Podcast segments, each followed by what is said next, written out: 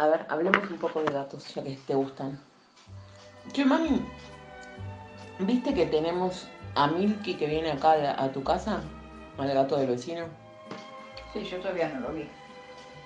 Es muy lindo Milky. Es chiquito, no sé cuánto tiene. Pero es muy atorrante. Sí, yo espero que no venga a molestar mucho acá. Pero acabo de ver otro. Chiquito, pero que no sé de quién es. Con chapita, negro, negro, negro, negro. Y lo saludé y se fue. Bueno, este sí. Mientras no vengan acá a molestar, Pero ellos no molestan, a ver, miren. sí, me dejan los regalitos en el jardín. No, mamá, esa caca no es de gato, es de perro y esa es de Lola. Puede ser que sea esa, pero otras veces aparecen y Lola no había venido. Y las tuve que levantar yo. Entonces, que el que tiene gatos o perros, que los tengan en su casa, no en la mía. Bueno, pero si anda por acá y el gato anda paseando, Sí. no lo pueden sacar. ¿Quién no lo puede sacar yo? No, el vecino. Y bueno, vos tampoco, déjalo. Este negrito es muy lindo. Y sí, yo no digo que sean feos. Milky también vino, se metió en la, en la, en la caja de Antonio, acá en el pasto. Revisó la caja de piedritas y después se fue. Te podía haber quedado un rato. Me hubiese encantado saludarlo. Después viene acá todos los días a molestar. A pasear, viene a saludar. Es muy genial. Y aparte es muy chusmo ese gato. Ya que sé que sube así por la escalerita, cuando venga alguno de los chicos, voy a decir de que la bajen, que la pongan en el piso.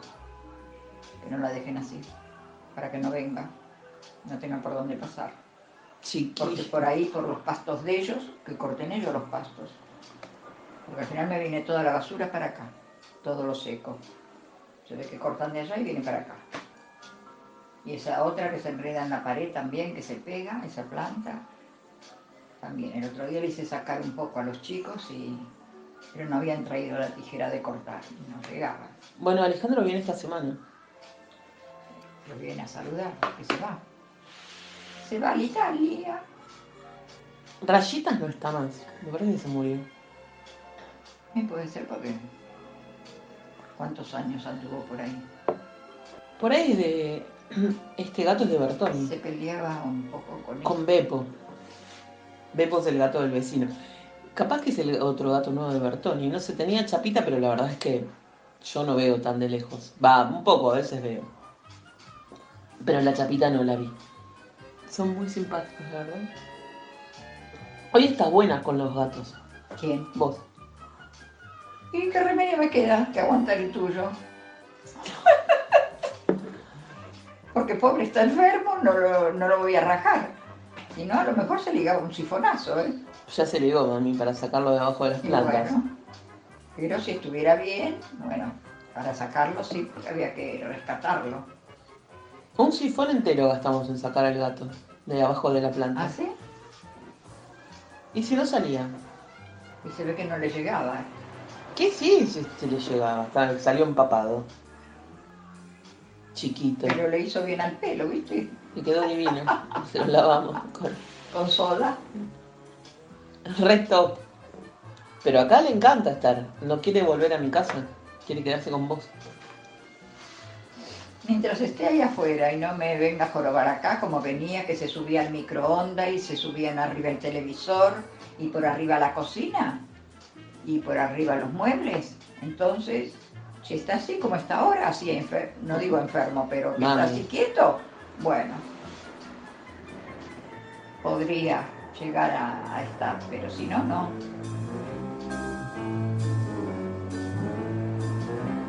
¿No había sido este también que se me había subido arriba del ropero un día con vos? No, Oli. Va, no Oli, sé. No sé cuál de los dos fue. Que se subió arriba del televisor y del televisor saltó el ropero. Después no quería bajar.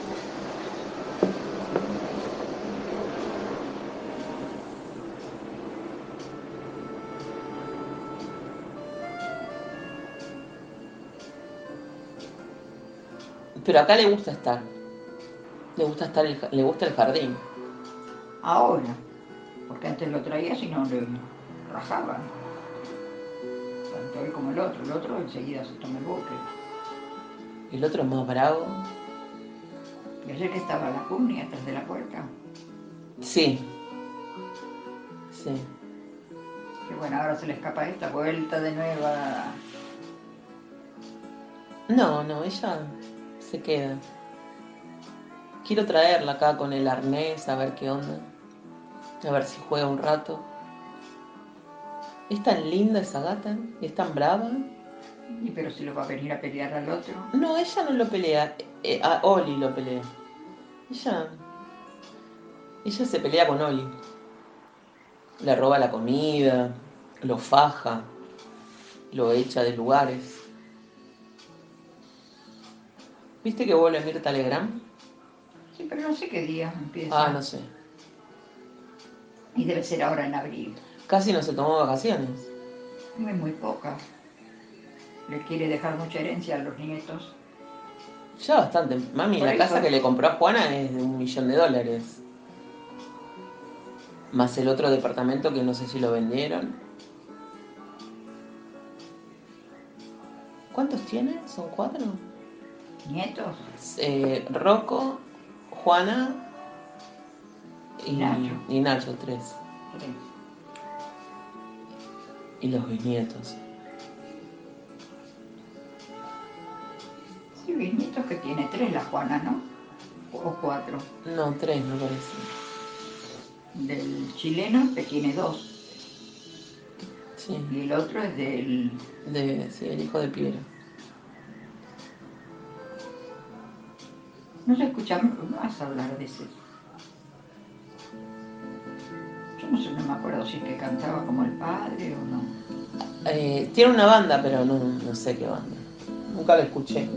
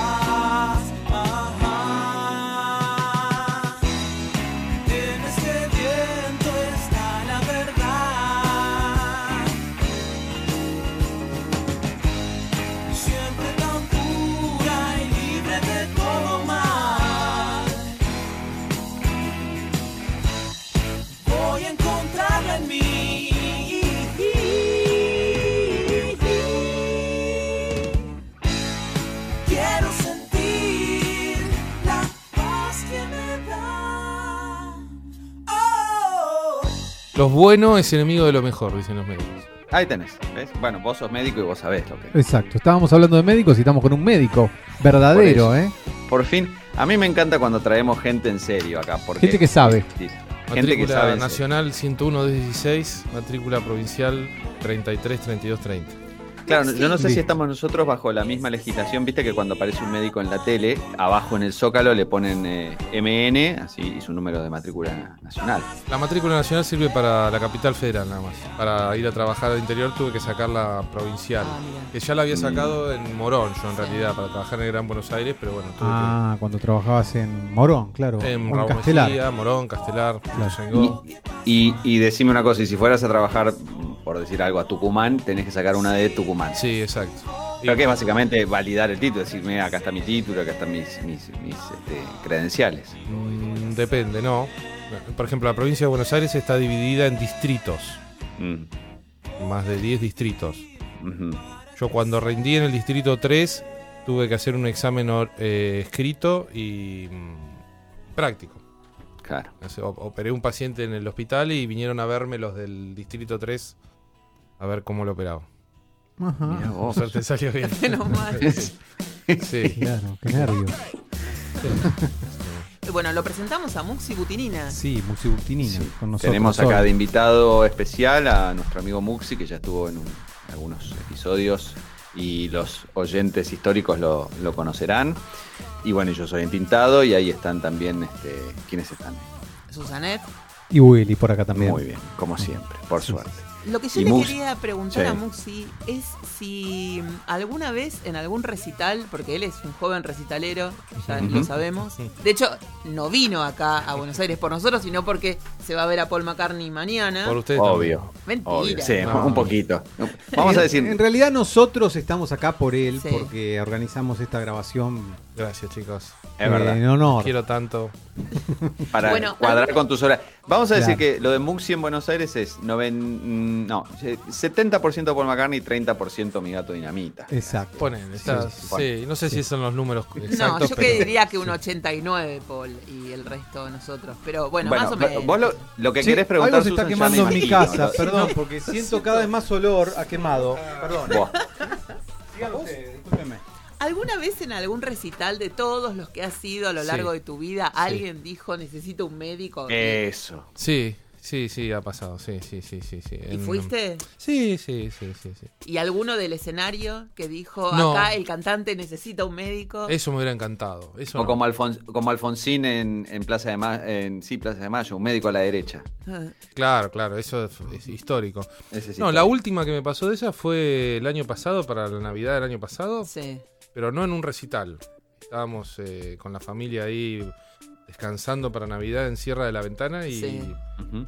y bueno, hay un, un hombre bañándose, toda una cosita que por suerte pudimos este, ayudar ahí, pero En las películas viste que siempre hay alguno en un restaurante o en algún lugar que siempre Sí. le pasa algo y siempre por suerte hay un médico. sí, sí. Es que yo, yo voy a contar mi anécdota al respecto. A ver. Porque me parece. No, este, una vuelta. Ay, eh, perdón, Tinto, realmente sí. el olor a quemado que hay en esta casa. Sí, algo se, se prendió. Las ¿eh? tostadas me parece que, que nos estaban haciendo, el catering se acaba de... Ustedes sigan grabando hasta que, digamos, se prenda fuego el equipo. No, es que nos va- vamos a empezar Sean a profesionales. Vamos a Claro, empezar claro. a toser porque la baranda es terrible. Y si viene un humito, inclusive, Mm. todo. ¿no? Ah, abran la ventana, pero no larguen el. Pero vos decís que es una tostada eso, Susan. Yo te diría que es otra cosa. Para mí no es una tostada. Es ot- otro, no sé qué es. Bueno. Mm, Bueno, Buah. Tinto, a ver, contá tu experiencia porque Ah. ahora vamos a hacer uso de Muxi acá cuando nos tenga que reavivar, porque Ahí está. Vos andás preparando el, el- el equipo de oxígeno. No, me pasó que en un vuelo eh, Buenos Aires-San Luis se sintió mal un pasajero. En realidad no un pasajero, una azafata. Se desmayó una azafata. Y eh, otra de las, creo que no se dice más azafata, eh, pero bueno, perdón por mi, mi ignorancia de los términos. Y otra de las aeromosas, tampoco se dice tampoco. aeromoza. bueno, eh, ayudante a bordo, Ahí está. Ah, pidió, pidió si había algún médico. Y yo te digo, en ese avión habría, por decir algo, 100 personas y se levantaron cuatro médicos. Digamos, teníamos un muy buen, eh, sí, equipo de apoyo ahí, médico. muy, sí, muy buena proporción médico contra ignorante. Eh, eh, se levantaron cuatro Claro. y, y bueno, y no sé cuál fue el diagnóstico, pero nos hicieron pegar la vuelta. Ah, mira vos. Sí, sí, tuvimos que volver a Aeroparque. Y estábamos medio ya cruzando, yo te diría, estábamos arriba de la pampa largo, este, estábamos ya más de la mitad del vuelo y tuvimos que pegar la vuelta. Mira vos. ¿Y no, había forma de ir a una urgencia en La Pampa? Yo no sé bien cómo es el Parece que protocolo. no, parece que no. No sé cómo es el protocolo, pero me parece que ah, debe haber, de, de acuerdo a dónde uno esté, eh, si volvés al aeropuerto de origen, Claro. si, si seguís, la verdad que no sé. Estaríamos por la mitad y me parece que el protocolo en ese momento indicaba volver y pegó la vuelta y volvió. Sí. Eh, pero bueno, eh, lo, que, lo que me sorprendió era la cantidad de médicos, la cantidad de médicos en el, en el, en el avión. Buenísimo. Pero bueno, y la otra vez me tocó que, no un médico, pero un señor eh, me estaba subiendo al avión, yo tenía el, el- el brazo todavía en cabestrillo por, por el- la fractura que tuve hace un tiempito, y un señor se me acercó y me dijo, ¿y cómo anda eso? Bien, bien. este, y, y me recomendó un, un mano santa en un pueblito de San Luis. Ay, me encanta eso. bueno. un cura- me dijo, este, este es huesero.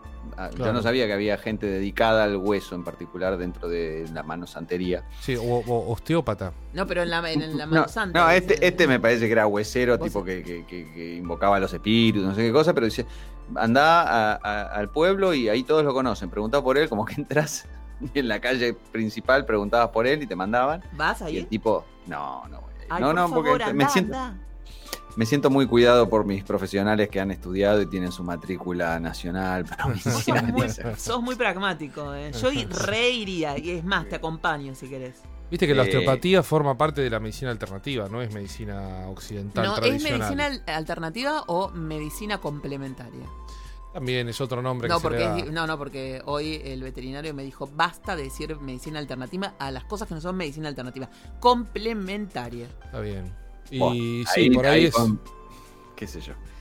Con Muxi vamos a tener. Yo, yo me, yo me pongo, lo que diga Muxi me pongo de su lado. Eh, pero mm, el, oste- el osteópata, por lo menos, Sí, sí.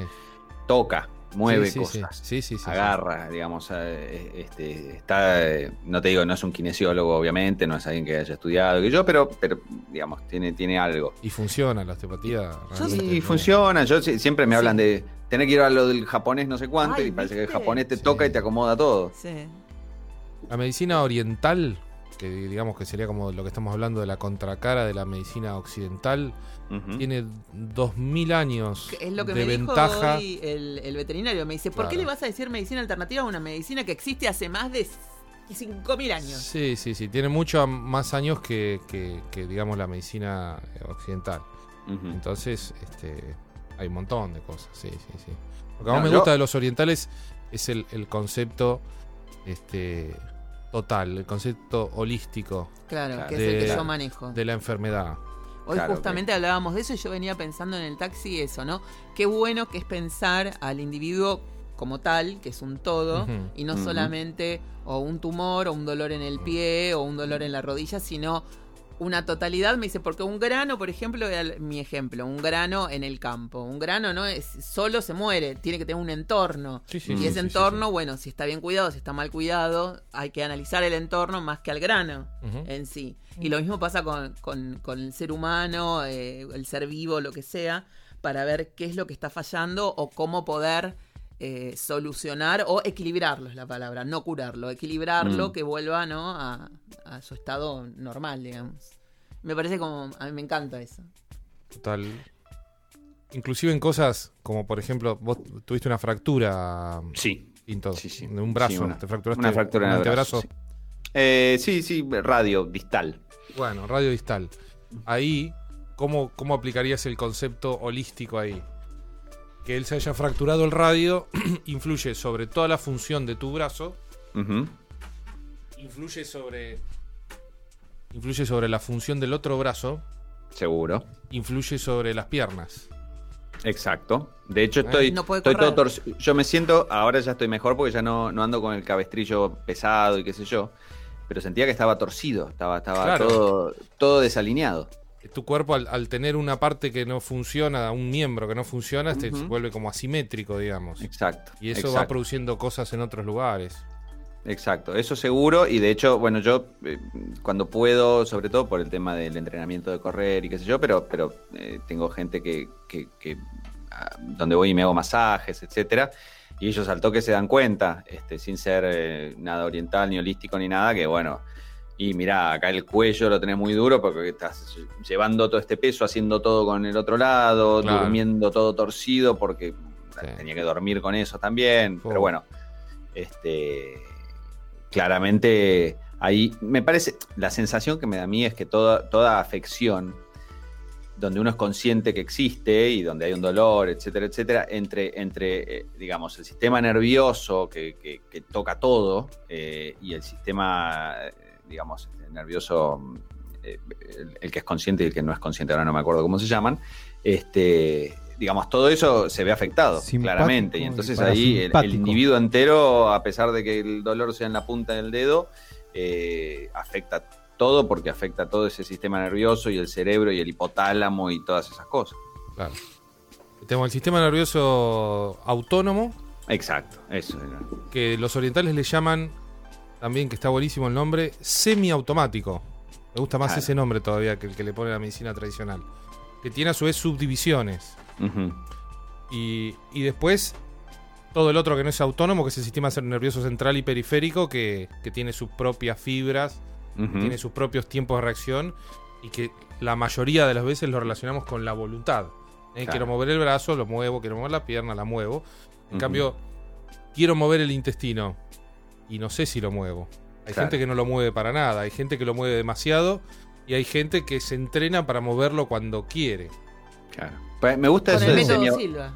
Me gusta el método Silva. Me gusta el- el- lo de semiautomático, porque claro, a ver, uno no piensa todo el tiempo que está respirando, pero si quiere puede respirar más rápido, más. eh, Exacto, Esa, esa es la más fácil, ¿no? Porque ahí hay. Y esa es la, la más... Tocaste la clave ahí, ¿no? Claro. Ahí el, el diafragma ayuda mucho y uno puede moverlo, pero claramente hay gente que maneja muy bien su ritmo cardíaco, los que, Sí. por ejemplo, la gente, la gente que hace mm, eh, eh, buceo sin, sin equipo de, de- de profundidad, los que buscan ostras y qué sé yo, y, y un montón de gente, o los, los magos estos, o el Tuzam que se mete abajo del agua y aguanta tres minutos, qué sé yo, no, baja Tinto, mucho. escúchame, vos haces... eh, Corre. Vos corres.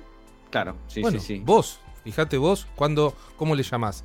El cambio de aire le llamás a eso. Sí, sí, sí, claro, Bueno, sí, sí, hay, ¿qué es eso? existe. Existe, existe, existe.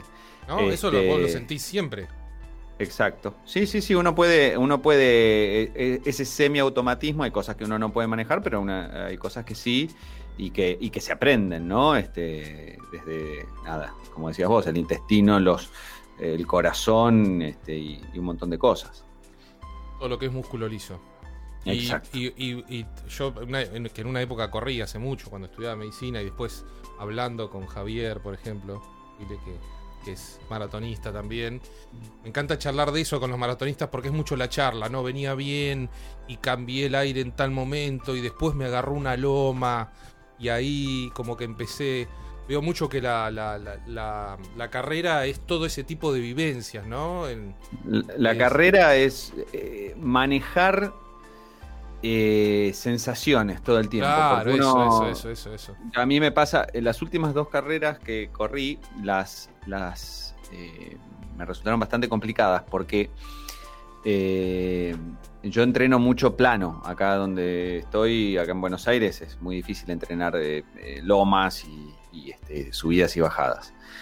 Y corrí en Punta del Este la anterior y la última en Mar del Plata, con mucha, mucha trepada, mucha bajada, mucha trepada, mucha bajada. Entonces es muy difícil manejar todas esas cosas que, sobre todo cuando uno no las entrenó, eh, y de repente empezás a sentir distinto a lo que estás acostumbrado, no sabes si acelerar, si frenar, si... y es todo manejar esas sensaciones y eventualmente el cuerpo, este, cómo reacciona a lo que vos le estás pidiendo. Y, y- y la verdad es que es eso, es más de todo el tiempo, vos ves los maratonistas, sobre todo los súper profesionales, yo soy, eh, estoy muy lejos de eso, pero que manejan perfectamente, vos podés ver un gráfico de- de lo que están haciendo y manejan perfectamente. Y si tuvieran puesto un monitor que uno pudiera ver, ves perfectamente cómo este, suben, bajan la respiración, suben las, las, las este, pulsaciones o, o llevan las pulsaciones al punto que ellos quieren.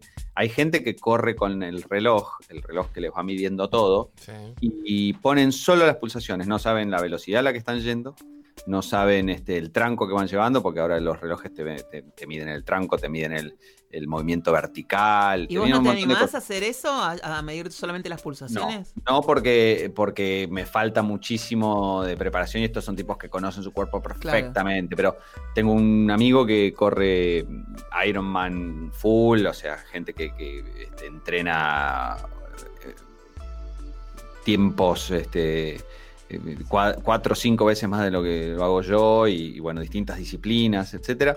Y, y la parte de, de correr, que es la última parte, la, la maratón que cierra un Ironman, la corre solo con las pulsaciones y mira sus pulsaciones. Si se está pasando, frena un poquito. Si ve que están muy bajas, levanta porque tiene para dar. Claro. Él sabe con, con digamos, su, su reserva cuáles son las pulsaciones que tiene que ir llevando y con eso va, va a llegar bien. Qué Si querés pr- practicar subidas y bajadas, eh, en zona norte tenemos un montón de, de- de- de subidas y bajadas. Creo que la de Melo es en picada y te vas hasta el... Nada, es medio como vértigo. te, te invitamos, te invitamos. No, yo acá cerca tengo, tengo la Panamericana que, que tiene eh, terraplenes para subir y bajar. Opa, ¿Anda bueno. gente corriendo por ahí?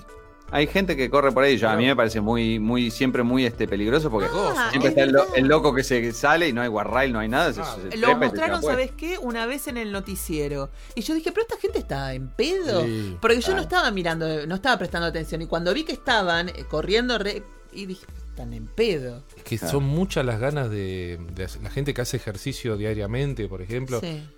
No, la, no la, no la, bueno, tenemos acá Tinto para que diga, no la parás con nada. O sea, si ves que tiene que salir a correr o andar en bici, Y, vos y lo va a capaz de hacer. salir por cualquier lado, eso te quiero Sí, decir. pero es peligroso. Porque Sí. la gente que maneja, Es maneja para el culo.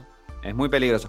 Igual el peligro mayor, y lo veo todo el tiempo, y creo que hay una incidencia enorme de, de accidentes mortales o muy graves, son los ciclistas, Oh, digamos, los ciclistas de ciclistas pelotón, terrible, el ciclista sí. de, de- de pista, de carrera.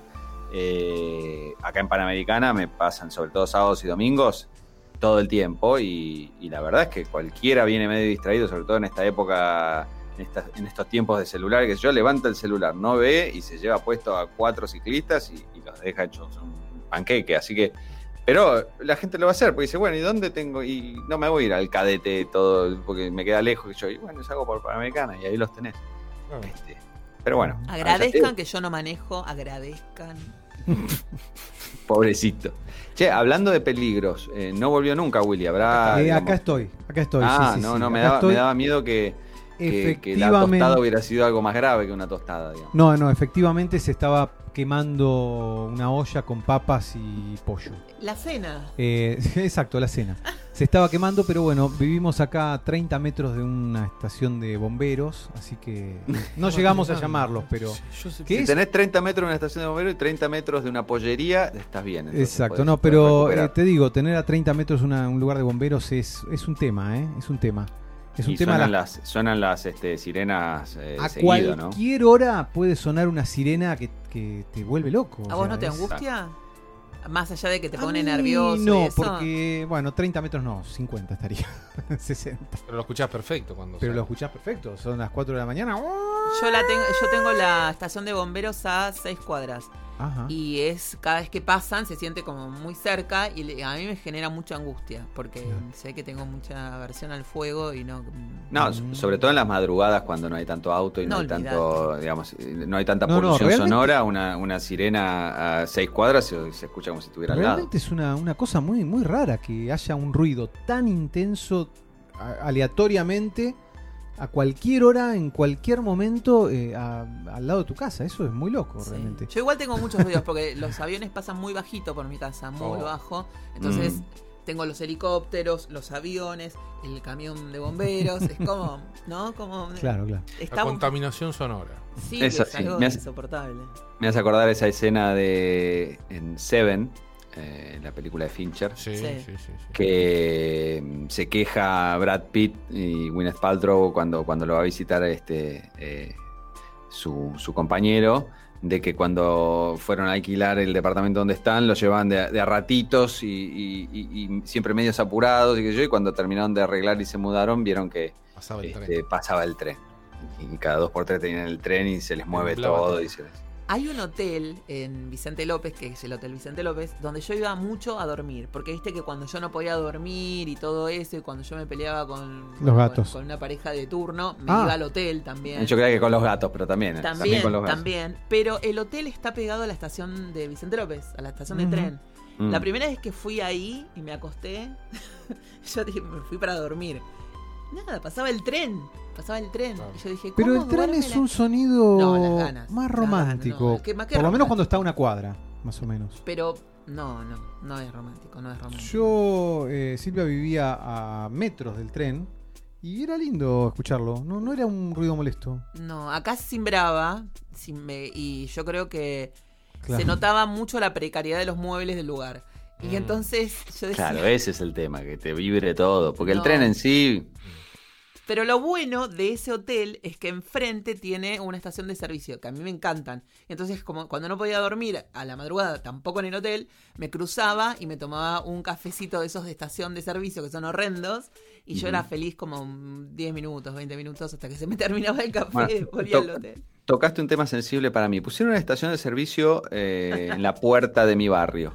Ajá. Yo estaba fascinado cuando la estaban construyendo. Dije, qué bueno, porque a mí me da una sensación, aunque nunca lo, lo use, me da una sensación de mucha paz los lugares abiertos 24 horas. Claro. Claro, a mí también. Son como me da una sensación.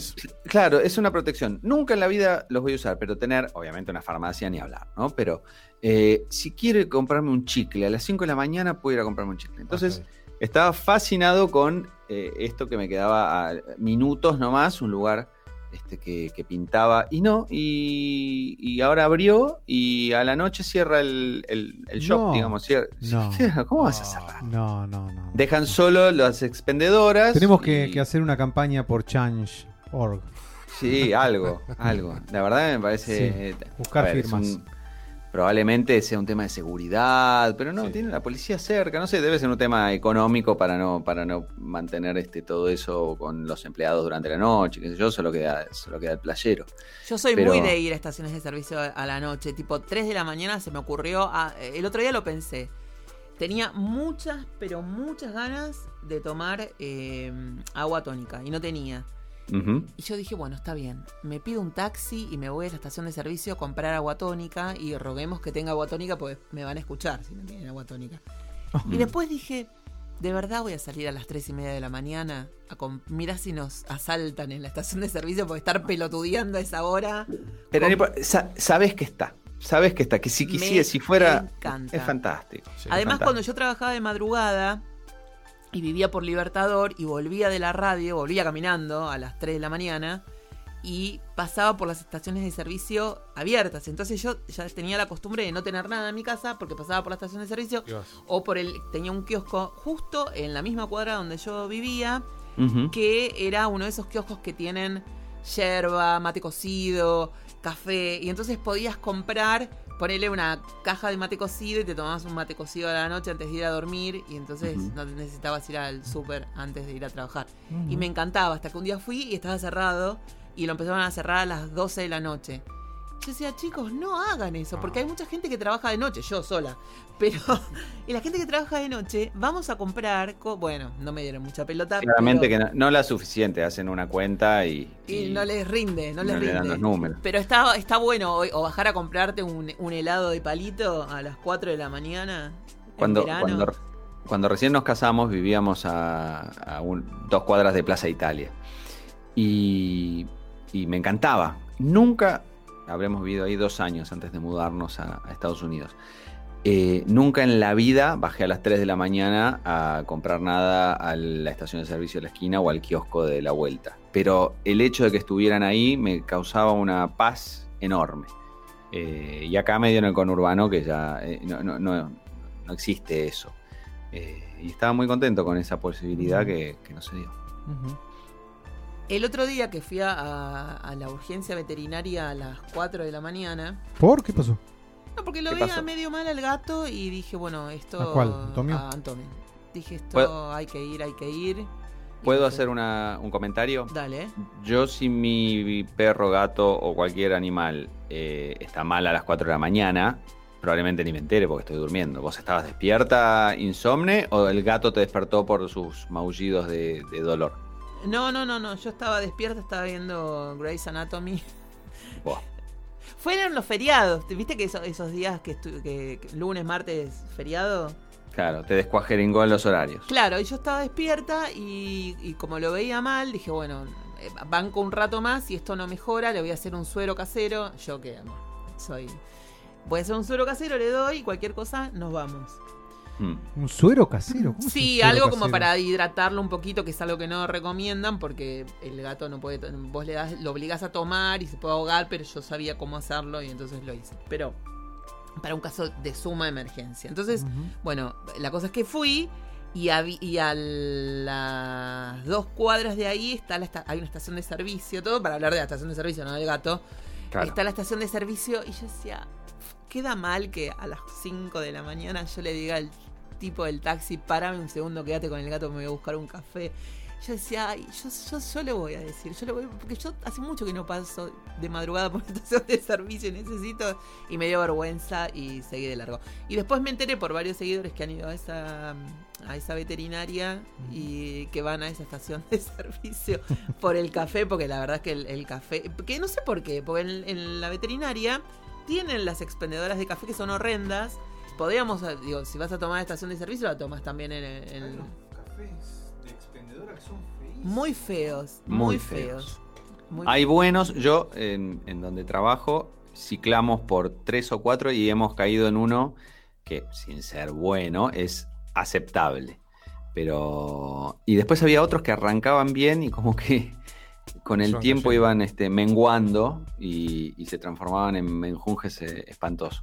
Yo lo que a mí me da mucho miedo es cuando yo he trabajado en todos los horarios, entonces muchas veces he coincidido. en la misma época. Claro, pero hemos coincidido eh, en el momento en que el tipo viene a lavar la máquina, a, a recambiar la máquina y a, a llenar la máquina. Es feo de ver eso. Es una cosa, ahí te das cuenta que tu vida corre pe- peligro en serio. No, no, no, pero es- él to- ha tomado, yo lo he compartido con él una, me parece, una chocolatada o algo. Sí. Ojo Pero- que no ven. Claro, no hay que verlo. Es medio como ver una endoscopía, poner una cosa así, ¿no? No, no hay que no verlo. no es necesario. No, no. Yo, Entonces, el café es algo indispensable, veo para todos. Porque yo también necesito dos cafés por día y, y la mayoría de las veces a la mañana no tengo tiempo para tomarlo en casa, entonces lo, lo- lo compro en algún lado. Claro. Este, pero mejor no, no saber cómo lo preparan ni ver la máquina. nada. Y el chico de ayer que me pide un delivery de café. Pedí un delivery de café. Yo estaba editando, había terminado de hacer la revista Hello Cats, estaba muy atareada. Felicitaciones por la revista Hello Gracias, Cats, eh. está linda. Ah, ¿eh? sí, Está esa- linda. vamos a hablar de eso. Vos seguí con tu anécdota, pero después volvemos a la Impresionante. red. Yo Volvamos dije, a eso. No, no puedo, no puedo, no puedo darme el lujo de calentar agua. Entonces, mientras yo seguía trabajando, agarré el speakerphone y llamé al- a la tienda y le digo, ¿no me puedes traer un café, eh, un café con leche de almendra, por favor? Café con leche de No, no, almendra. no, no, no, ya no tengo, no, tengo límites. Pero fue el que yo vi que te, te lo trajeron volcado. Me lo trajeron Ah, volcado. viste, yo lo vi. Sí, sí. El chico me dijo, se me cayó un poco de la calle. Ah, pero con leche de almendras te traen. Yo pensé que no, no, no. Sí, me trajo, me trajo, pero Ah. lo tiró por el camino. Me quedó, me dijo, Claro. falta un poquito. Para mí que se lo tomo. No. Te juro, tenía frío. No, Era de chorreado, yo vi la foto. Estaba chorreado. no. Muy bueno, muy bueno. Igual lo tomé. Lo tomé y se lo pagué. Todo. Este, pero Ajá. fue muy gracioso cuando me dijo. me pero yo de- después pensaba, ¿y cómo pretendo que venga un café en una moto Sí, sin podía volcarse? fallar, podía fallar, Susan, pero No, también podía no. ser exitoso. No, no lo veo muy. eh, car- el- el- lo que llaman el carbon footprint, digamos, no lo veo muy eh, positivo para, para la ecología del mundo, el pedirse un café y que te lo traigan en moto. Me parece que estás, estás negativizando, digamos, este, no, no, no. no- Hay que ver lo que, lo que generó ese café tinto también. eh, ¿Qué, qué tipo de, de- de productividad produjo? Sí, quizá- bueno, ¿no? lo que produjo es, Es verdad justamente, eso, eh, la... y de lo que queríamos hablar, es una maravillosa revista. Eh, ¿Qué número es? ¿11, Susan? 14. 14, perdón. Famoso. La- el famoso 14, Tinto. este, a mí, que yo como, como hincha de River es un número que me gusta mucho. Eh, el 14, eh, el- el- el- la edición 14 de, de Hello Cats es fantástica, creo que es la más grande de todas. este, Sí. Porque Se me fue la 60. mano. 60, 60 páginas, páginas, a 60 todo páginas. color, Qué bueno. eh, textos, fotos, eh, Mucho diseño. consejos, consejos de nutrición, mucho diseño. Susan se pasó el verano, y no estoy exagerando y mintiendo, se pasó el verano ap- aprendiendo a usar el, ¿qué es el InDesign que estás usando? Sí, sí, sí. El InDesign para hacer esta maravilla. Yo realmente, y, y tenemos, y hay, y hay notas de actualidad rabiosa. Tenemos la, la nota de, de el gato de la, de la chica que ganó el otro día este, nuestro, nuestro sorteo eh, de mi gato dinamita, ¿no? Una cosa fantástica. Ru- em, ¿cómo es? Ru- Zimmer. Es, sí, el gato Zimmer. Sí. Zimmer. Este, sí, sí, sí. La verdad es que eh, me sorprendo a mí misma. ¿Se, se dice así? Sí, Sí, claro. sí, sí, sí. Con, con lo que ha evolucionado la revista y mi capacidad de armar un- una, no, una maquetación, que no tenía idea. empecé haciendo, no digo un panfleto, pero era como una cosa sin, sin demasiado sentido y lo que un programa te puede dar, ¿no? Y las ganas de mejorar, porque uno puede quedarse con lo que sabe y decir, bueno, esto alcanza. Pero me parece que tanto con el podcast, que, que cada vez le fuimos metiendo Sí. más y se escucha mejor y le pusimos más, más tecnología y más herramientas y qué sé yo, eh, con la revista es impresionante porque es como a pasos agigantados. Sí, sí, estoy, estoy contenta y siempre estoy pensando a ver en eh, notas sobre qué. Estuve viendo muchas revistas de afuera Ajá. y lo que me. eh, A ver qué, qué tipo de publicidad tienen, ¿no? Para generar dividendos. Y me encanta porque todas las, las revistas de afuera tienen Mm. algo que nosotros no tenemos. Y es Mm. mucho producto eh, autóctono. Entonces ellos tienen collares para gatos que acá no tenemos y que nosotros importamos. Entonces eh, no pueden auspiciar acá porque son cosas de afuera. Entonces allá Mm. sí tienen sentido. Lo que pasa es que es un tema de escala. Nosotros, este, como casi un montón de cosas en nuestra economía local, eh, que no pueden funcionar y en otro país con mucha más población sí, eh, porque no da la escala. Entonces tenés ciertos costos fijos que nunca los vas a cubrir. Claro. Este, y bueno, nada, eh, sale, sale lo que, hacemos lo que podemos en este país Las revistas- gigante con 45 millones de personas. Salen un dólar, Claro. por ejemplo, que, Mm. que, que no es mucho dinero. Mm. Eh, digamos, para la gente de Estados Unidos, un dólar, eh, no, no sé cuánto, pero supongo que. Sí, es ser nada, pero nada. aparte, la gente dispuesta a pagar un dólar por una revista acerca de, por ejemplo, gatos, acá por ahí hay cuatro, y Claro. que sería difícil encontrarlos, esos cuatro, y allá hay cuatro mil. Y con ¿sabes eso ya qué? está. Claro, pero ¿sabes qué? Además tenían publicidad de actores, ponerle gente que hacía stand-up, publicitaban en, la, en la revista. Claro. Y, y también había eh, publicidad, que es, es mi sueño, de ellos tenían una de, de un trago que no, me- no, no era whisky, pero era como un vino, no sé qué. Yo decía, yo quiero una publicidad de whisky en mi revista. Lo que pasa es que ahí también se da otra cosa, que las revistas en general son de una editorial que saca varias revistas, Claro. y cuando, y cuando son así chiquititas de nicho, llamémosla, No, pero estas Eh, eran no. de nicho, ¿eh? Por eso, por eso, pero son de nicho, pero por ahí hay una editorial que tiene varias de nicho y entonces agarran y te y le venden, por ejemplo, al actor del stand-up, le dicen, bueno, vamos a poner tu publicidad en todas estas revistas. No, pero ¿sabes Eh, por- no, no, ¿sabes por qué no creo? Porque son de la, de la, de- en el mismo lugar donde yo publico la revista. Entonces no creo que una re- que una que una editorial grande tenga revistas ahí. Y puede ser, en ISU, puede Sí. ser, ¿eh? Entonces Eh, pero- hay como muchas revistas que ah, igual no puedo acceder a todo el contenido porque son pagas. Claro. Entonces la, ahí, ahí me puse a mirar. Busqué gatos, perros y, y tenían, bueno, esto. Un montón de cosas que acá no hay. Bebederos que son que están buenísimos y que acá se consiguen, pero son importados. Entonces eh, la empresa no te va a auspiciar a vos, va a auspiciar a los que están allá. Así Claro. que empiecen a producir cosas que sean interesantes para publicitar. Bueno, yo tengo algunas. Lo, que, lo único que necesito, hay una, una fábrica de muebles que se llama Ronron, creo que está en Instagram, que nos seguimos, que tiene unos muebles. Yo quiero todos esos muebles para mis gatos. Todos. Son hermosos. Tiene creo que dos o tres modelos, pero son una cosa increíble. Súper diseño. eh, muy, muy modernos.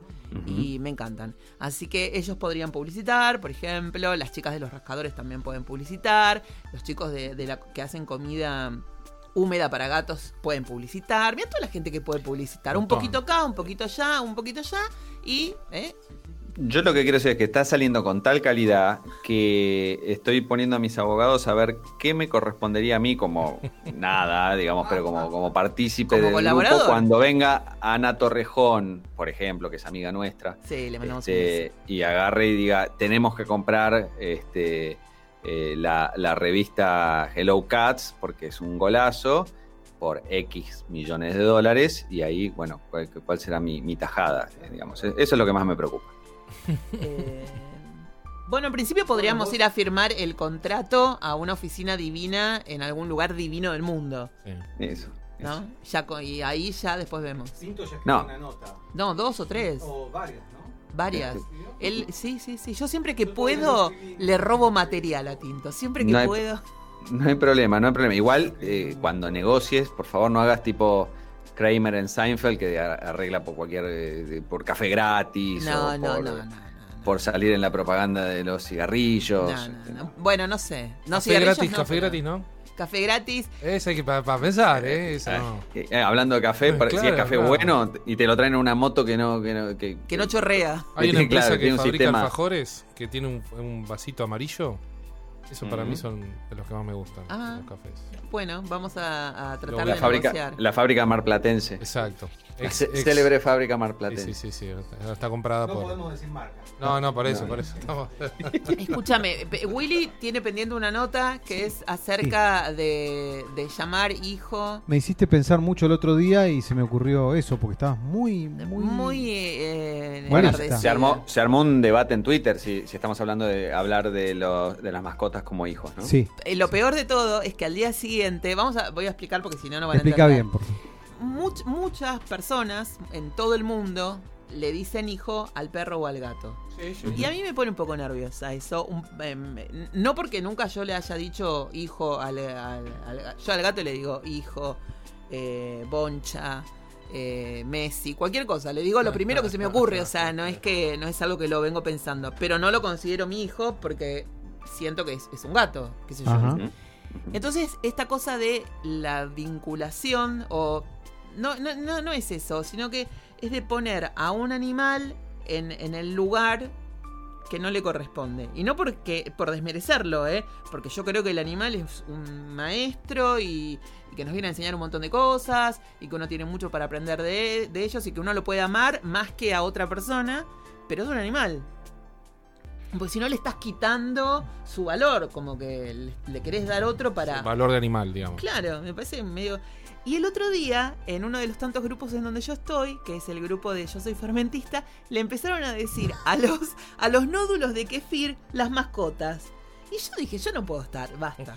Se dejan de joder todos. Le decían, bueno, y aquí estamos con nuestras mascotas, vamos a hacer yogur. Y yo decía, pero son nódulos, son seres vivos que por- porque se reproducen y qué sé yo. Levaduras. Claro, claro. Levaduras. Levaduras. Pero no son Hay mascotas. tres levaduras y las vas bautizando. Tommy, Jimmy. Claro, le decía, Claro. a, los, a los hijos le decían eso. Nuestros hijos tienen que entender que estas son las nuevas mascotas. Yo decía, por favor, no.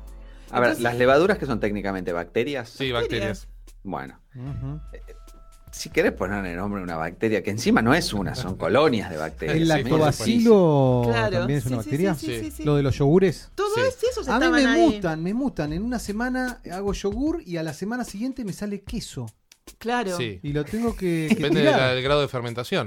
Ay, tus Eso. mascotas están como locas. No, no, no, es rarísimo. Me mutan los, Tener, los tener hijos. mascotas eh, no binarias, eh, digamos. este, que Es raro. Contienen multitudes. Vieron que les dije que, que vine desde Necochea con Claro. un eh, yogur haciéndose y cuando llegó acá era como un casancrem.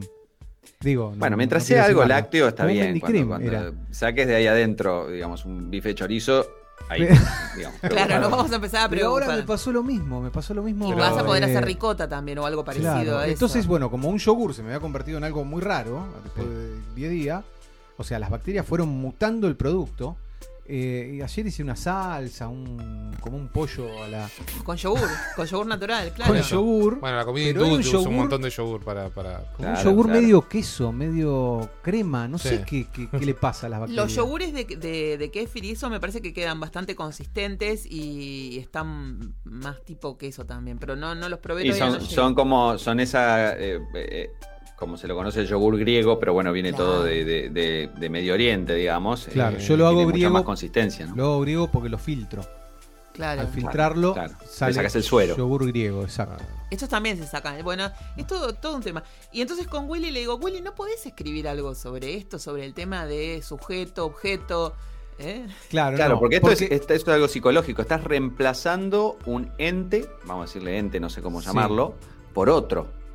Claro, Susana estaba absolutamente furiosa, muy enojada, ¿no? ¿Puedo contar sí, esto? sí, sí. Estabas muy enojada y me decía que trate de pensar esto, cómo la gente le podía llamar, bueno, pero no, yo traté de ver qué era lo que le molestaba y a- bueno, si era lo que le molestaba era bueno, la persona, la persona, el- ¿qué era? El gato, ¿qué era?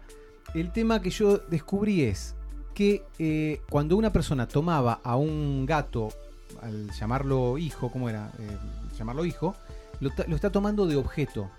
De objeto de su fantasía. Claro. O sea, se hace, se está haciendo una película y lo está tomando de objeto al gato, que no es un Claro. objeto. Pero entonces yo pensé, es un sujeto. No, no es un sujeto tampoco. Porque un sujeto seríamos nosotros, que tenemos un deseo y que tenemos una psicología compleja Mm. y hablamos. Entonces nosotros no somos, eh, no somos objetos, pero tampoco somos, somos sujetos, digo. El gato no es sujeto, pero tampoco es un objeto. No. O sea, si vos querés jugar, eh, querés tener un hijo, podés usar como objeto a, una, a un objeto, o sea, a una, a una muñeca. Pero si vos al gato lo pones en ese lugar, lo estás toma- tomando como objeto que no es. Ah, y eso es, claro. es violento, como también es violento tomar a un sujeto por objeto. Bueno, que es lo que después mutamos la charla y empezamos a hablar de cómo la gente usaba a sus hijos como objeto, ¿no? Para canalizar todos sus deseos reprimidos y un montón de cosas y ya nos fuimos al demonio y terminamos en Michael Jackson. Uh, Terminamos en Michael Jackson, sí, sí, que no es muy gracioso. Muy Claro, todo muy lleva a Michael Jackson, sí. eso, Sí. diga. todo, todo. eh, no, yo te quería preguntar, Susan, con respecto a esto. ¿Vos qué, qué pensás de la. de si el gato tiene una psicología? Sí, Tiene una psicología. sí. ¿Y tiene una psicología superior a una planta? O sea, no tiene, la Dif- yo diferente, creo, ¿no? tiene una psicología con una cierta complejidad, Sí. me parece. No, Sí, yo sí, creo sí, que el gato sí tiene una psicología, pero Tiene de- una planta no tendría una psicología. Por eso Claro. los veganos comen plantas. Porque Por eso, para, para comparar otro ser vivo puse una planta, digamos. Sí. Pero tienen, viste que cómo son, Wendy, por ejemplo, Sí. cómo es, tiene, viste, todo su carácter, su temperamento, eh, así sus, viste, miedos, como que la gente que no conoce, eh, un montón de cosas, la relación que tiene con la perra. Ellas Ujú. dos, viste, son amigas y toda una cosa. Entonces, como que hay un montón de complejidad, me parece, en la psicología de los Claro, animales, sí. sí. que hace 20 años atrás nadie la se percataba. No. Cada vez Claro. somos más eh, conscientes de eso. No, y además sí. el gato, eh, bueno, yo no, no sé cómo es que lo decía Lacan, pero sí hablaba él de que el gato se neurotiza. Se neurotiza Ah, co- como los... Claro, claro, se... Como nosotros. Él daba una explicación lógica y, y psicológica de cómo es que el gato se neurotizaba a los animales, se neurotizan con los animales domésticos, están un poco neuróticos como, como nosotros, digamos. con nosotros. Por eso. Pero, y tiene una psicología, pero bueno, no se puede hablar de un sujeto, y Susana coincidía conmigo. Claro, sí, ¿no? sí, sí, sí. Pero tomarlo de objeto, como tomar de objeto a otro ser humano, a, otro Claro, sujeto, pero es que es tan violento. fácil para, para el humano hacer eso. Es como, no, digo, fácil en, porque enseguida transformás en, en a unos nódulos en una mascota. O sea, O sea, bueno, ahí los nódulos, bueno, qué sé yo. No, no, no me atrevería tanto como a defender el derecho del nódulo a, a no ser tomado como objeto. No, pero digo, tanto necesitamos Hasta- darle una no, no sé, no es Sí. una identidad, sino un valor. Hay una necesidad de transmitir un afecto. No, igual yo estoy eh, del lado del, del- O sea, me parece que lo- las personas pueden hacer lo que quieran, sobre todo, digamos, bueno, no sé. Bueno. No, pero se, se entendió Pero, perfectamente. Y- ojo, porque yo creo que te- me da un poco de miedo herir a la gente que esté escuchando el podcast, Que que, todos por ahí tiene esa costumbre, que mucha gente tiene la costumbre de de decirle, decirle hijo al hijos gato. a los gatos. Vos estabas sensible, ese día estabas muy enojada y yo Estaba me puse como a tratar de, de pensar que podía enojarte tanto. Y digo, ah, bueno, sí, es cierto. Tomar por objeto a un gato es... No, a mí lo Algo que, lo que me violento. parecía injusto es no respetar el ser gato. Porque si si no está mal ser gato, Claro. ¿Por qué hay que darle otro escalafón o ponerlo en otro, en otro, en otra posición que no tiene? Mm, El gato es gato, el hijo es hijo, el abuelo es abuelo. mm. Entonces no cambiemos los roles. Está muy bueno ser gato. Por algo uno elige tener un gato y no elige tener un, no sé, un koala. Bueno, no, debe- no se debe poder tampoco. Perro. O un No, perro. no, pero un perro, vamos a decir un perro. este, un o un hijo. En mi caso. Yo de- decidí no hijos, pero sí un gato. Y está perfecto. O sea, digo, me está, está bueno. Pero, Claro. pero básicamente yo todo esto lo, lo ligaba a Ever. Ever tiene un, es un chico que es- rescata perros. Y tiene un lugar que se llama Dogs in Holidays. Donde él los peda, es como un pensionado canino. Que me lo han recomendado un montón para nuestros seguidores que también tienen perros cuando se van de vacaciones y qué sé yo. Y Ever lo que decía es que para él, el- en el verano, el ser humano se vuelve ser humano y el perro vuelve a ser perro. Y que cuando vuelven de las vacaciones, el perro pasa a ser de nuevo humano y el ser humano pasa a ser el peor de los animales, porque lo empieza a vestir, lo empieza a cargosear, le empieza a quitar su espíritu de, de ser perro. O sea, lo obliga a, ser, a tener eh, una- un comportamiento en la casa que no tiene nada que ver con la naturaleza de ser perro. Y entonces le quita su naturaleza llamándolo hijo, vistiéndolo, haciéndole Mm. tener conductas de, de otra de algo que no es. Y el perro pierde su, su, su equilibrio. Dice, porque ya no sabe qué es, no, no, no sabe cuál es su rol. Mm. Claro, claro, sí, sí. sí. Y una de las cosas que Yo siempre en dicen eso, los sí. veterinarios es que el perro es lo más domesticado que tenemos. Y Mm. que el gato va en vías a eso. Y a mí la verdad es que no me copa la idea de que... Vos Eh, preferís que, mantengan, que mantengan su instinto. Claro. Claro. Lo que- me parece que en general es como si, si voy a generalizar un poco el problema o, o mirarlo con un- una lente más, más amplia de la mascota en sí, qué sé yo, es esa cosa de, y no sé si el término es el correcto en psicología, pero como proyectar, o sea, que uno claro. agarre y a- a- al, al otro, eh, que en este caso puede ser una mascota o una persona o qué sé yo, le lo intente, digamos, este, transformar en otra cosa de lo que es.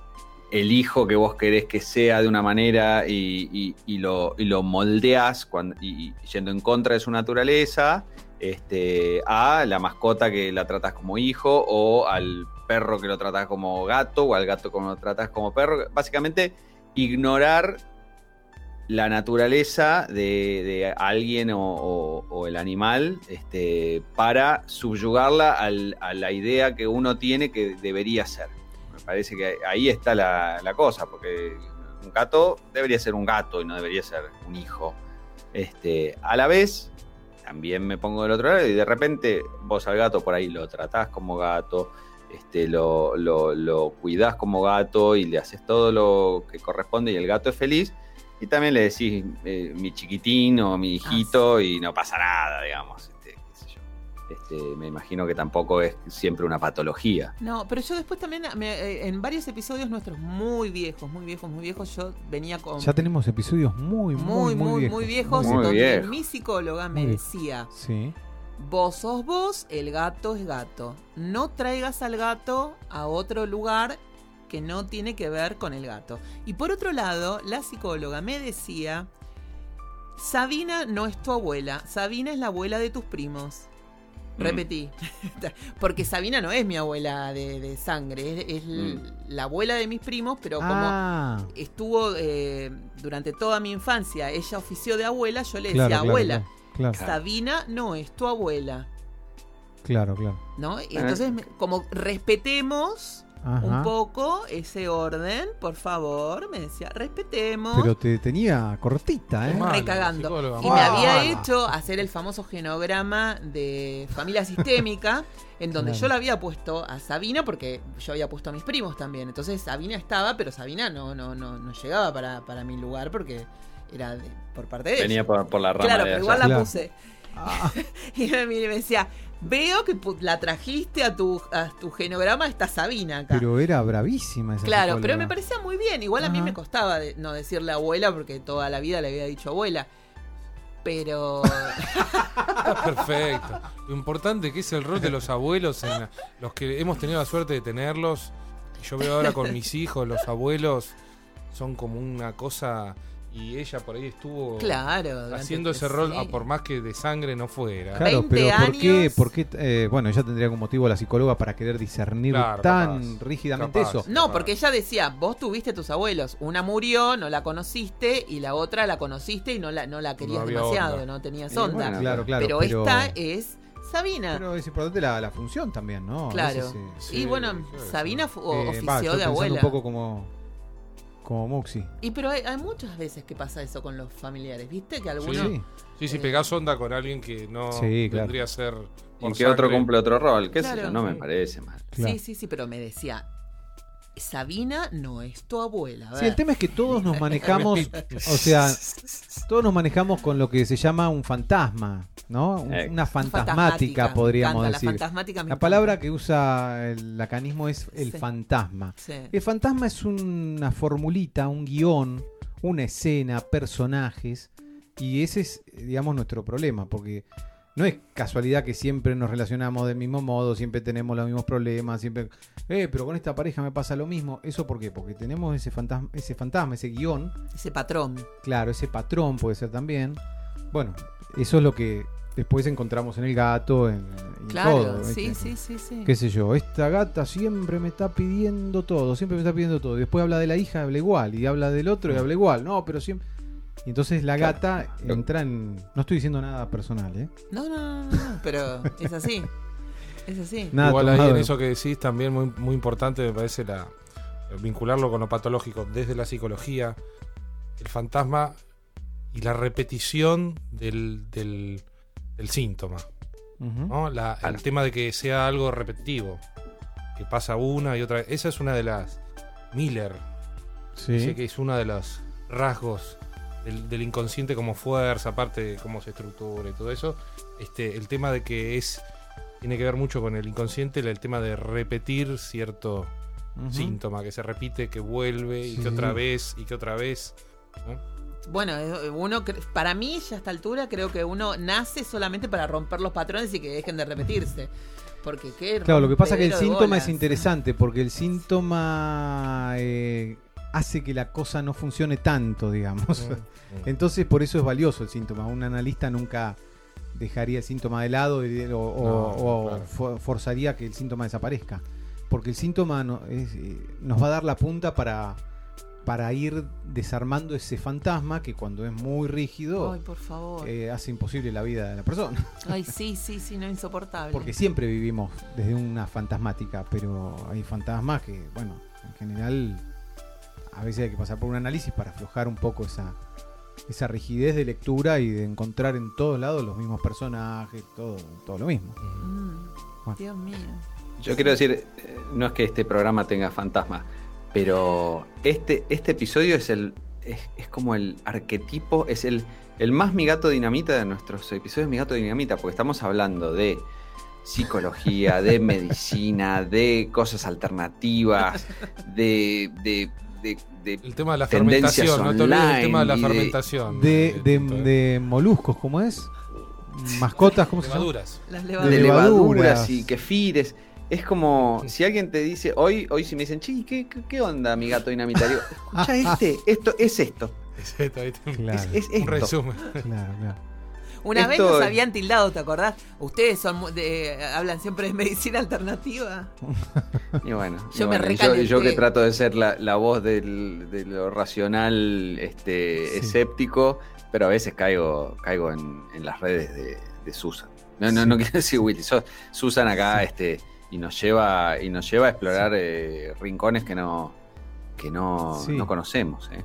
Este, Sí. ya, a mí me encanta, me anoté acá, yo me, ustedes mientras hablan yo me anoto para después eh, acotar y ahora tengo tantas cosas que no puedo volver para atrás, pero una de las cosas que me causó mucha gracia es esto eh, que Internet trajo aparejado con el tiempo, que es que mm, se exacerbe la posibilidad de que existan estos pequeños, como si fueran bolsillitos o, mini eh, comunidades aisladas sobre temas muy particulares.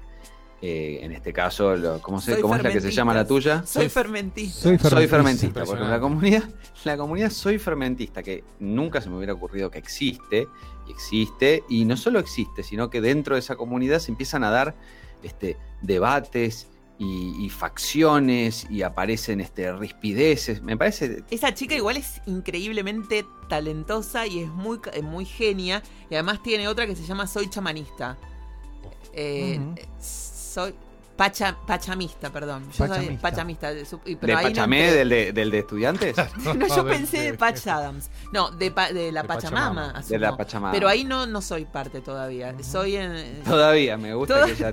No, porque te en algún conoces. momento todo, viste, va linkeando. Vos estás acá hoy tratando de eh, usar el kefir y cuando querés usar eh, los nódulos para hacer vegetales fermentados te mandan a yo soy fermentista. Y cuando estás Claro. en yo soy fermentista y querés hacer, no sé, los germinados, que es lo que quiero hacer, que tengo más problemas que los Pérez García. El otro día le mandé un mensaje a mi primo, che, escúchame, yo necesito una bandeja para germinar. ¿Para qué? ¿Qué vas a hacer? Déjate de hacer pelotudeces, qué hippie estás. Germinado. ¿Qué vas a hacer con esa pelotudez, mi primo, ¿no? Jardinero.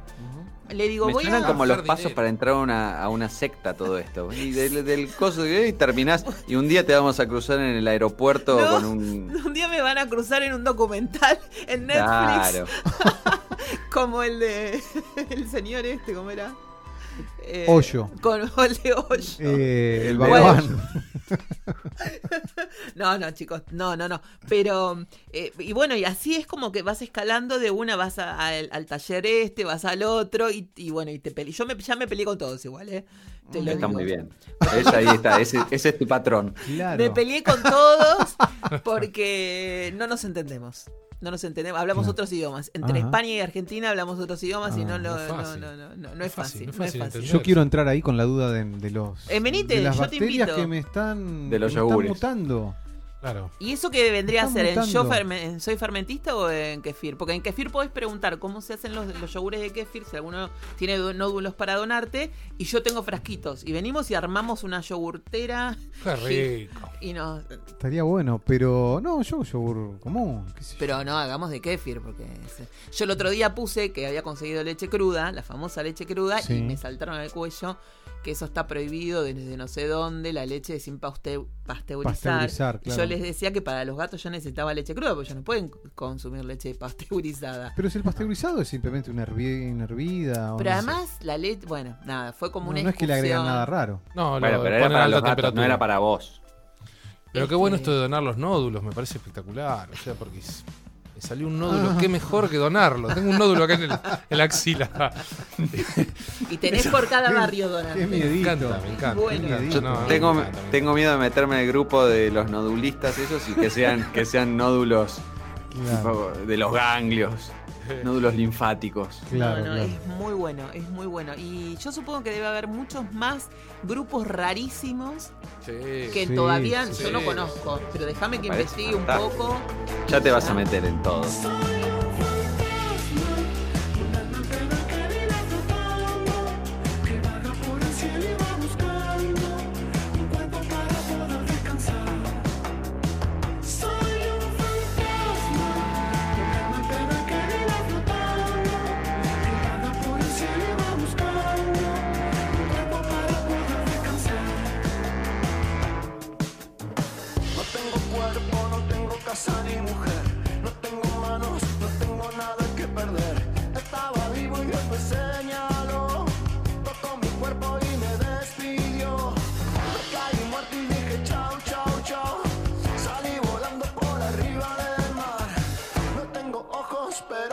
Puedo ver. Pasé del otro lado y ya no me puedo mover.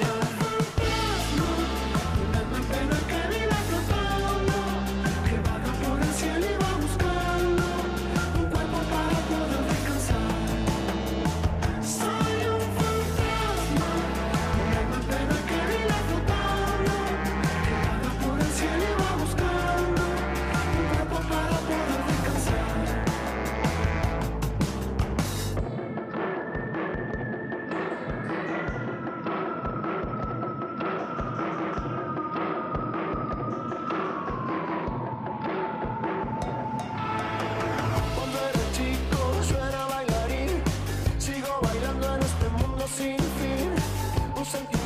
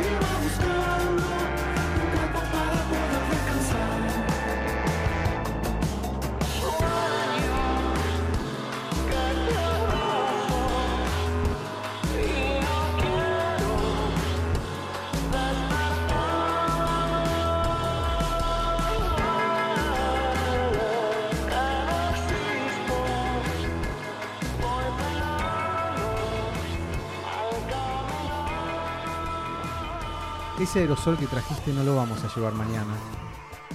gas pimienta. Porque ella quiere, quiere hacer una cosa muy fea con Paul. Quiero. ¿Qué le querés hacer a Paul McCartney? Darle un, darle un, cara, un- dijo en un un momento. bife de chorizo. ¿No? Dijiste una vez eso. Pero Sí. ahora lo, lo- No, no, me sigue pareciendo lo mismo. La vez pasada No, no. eh, fue muy gracioso.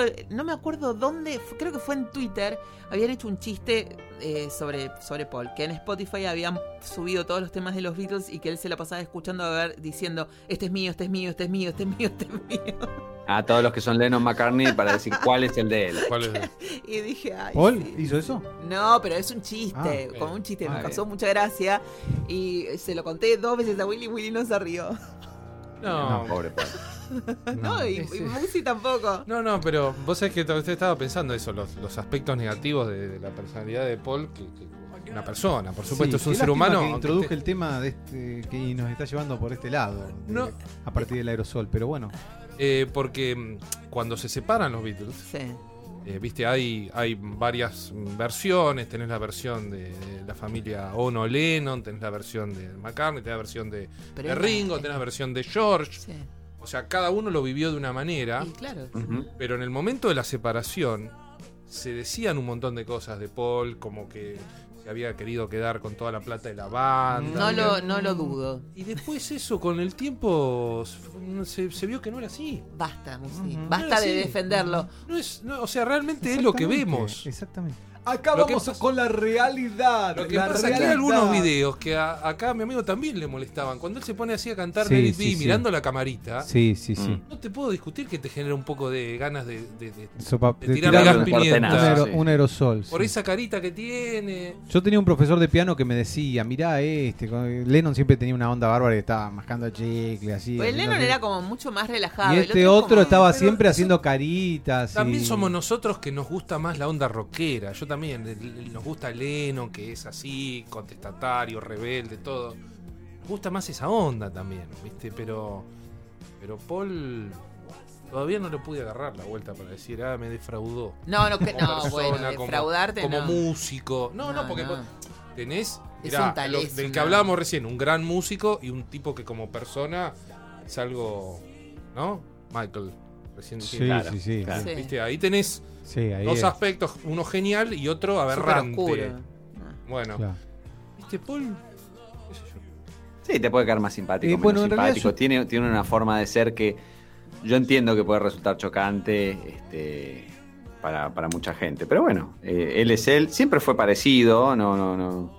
Siempre fue Este, coherente, sí, sí, sí, sí. sí. Fue coherente y, y me parece que después de toda esa época más complicadita, de la época del el How, Do, How Do You Sleep de, de Lennon y Sí. bla, bla, bla, bla, bla, Sí.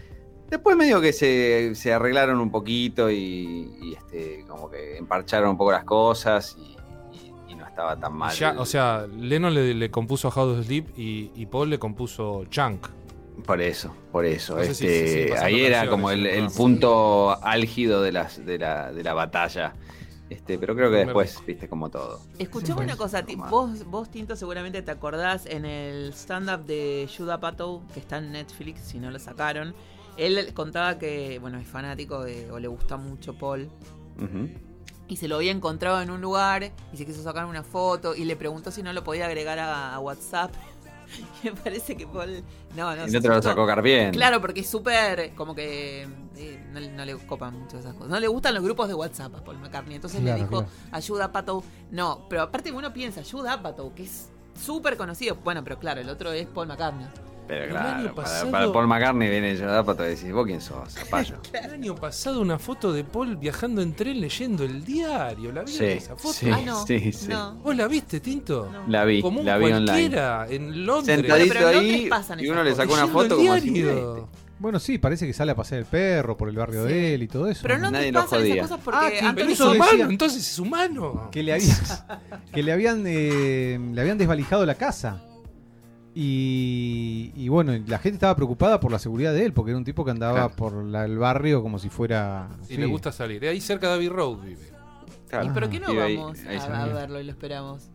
En una No, época. Esa zona es hermosa. En una Mira, época, nosotros lo vamos a encontrar mañana. en una época decían que. mañana vamos que- a estar con él. Yo me tranquilicé porque me- se me fue la ilusión de que nos íbamos a sacar una foto con Paul. ¿Por qué? Se me fue la ilusión de que nos íbamos a sacar una foto con Paul y, Vos pensás y que me Bebe con tranquilicé, me tranquilicé. No, Y lo- bueno. Eh, ¿Por qué Sí, vos sí, no vas a es poder amigo. verlo? Y porque no, no soy ni Bebe con Temponi. Tempón de Paul. Tenemos, igual tenés la hoja que te traje ahí que agarré de Abbey Road. ¿Te acordás que te traje una hoja que Sí, ahí caída? está, querido. Ahí está la Acá hoja de Abbey en Road. Bueno, primerísimo ¿Qué es lugar, una hoja ahí- que se cayó ahí de la. está. Ah, una hoja, una hoja. Una hoja La que tenemos del marcada. Abbey arbolito. Road, Esa es de Abbey Road. Pero me, Bueno. me doy cuenta que me... tra- Bueno, de hecho yo propuse como una crítica recién con lo de aerosol, porque estoy como un poco... Me, me- me resulta muy inefable la idea de mañana estar cerca de Paul. ¿Cuán, Sí, sí, cuán me la, cerca me vas la a estar? transmitiste. me- Te la muy- transmití, Muy, muy buena esa- ese concepto audio. que me mandó. Sí, sí, ¿Eh? sí. Ah, ah, Explayate un poco de eso porque está bueno. Como vamos al, al, Al al ensayo, Ah. yo me imaginé que por ahí en un momento viene y nos sacamos una foto con Paul, pero bueno, ahora me di cuenta que es muy delirante esa idea, no va a pasar. ¿Por qué? Porque no creo, pero, pero esa idea me, me estaba realmente generando un problema psicológico. Y a- ¿Por ahora qué? que la, ¿Por qué? la Explica por qué, por descartaste, qué.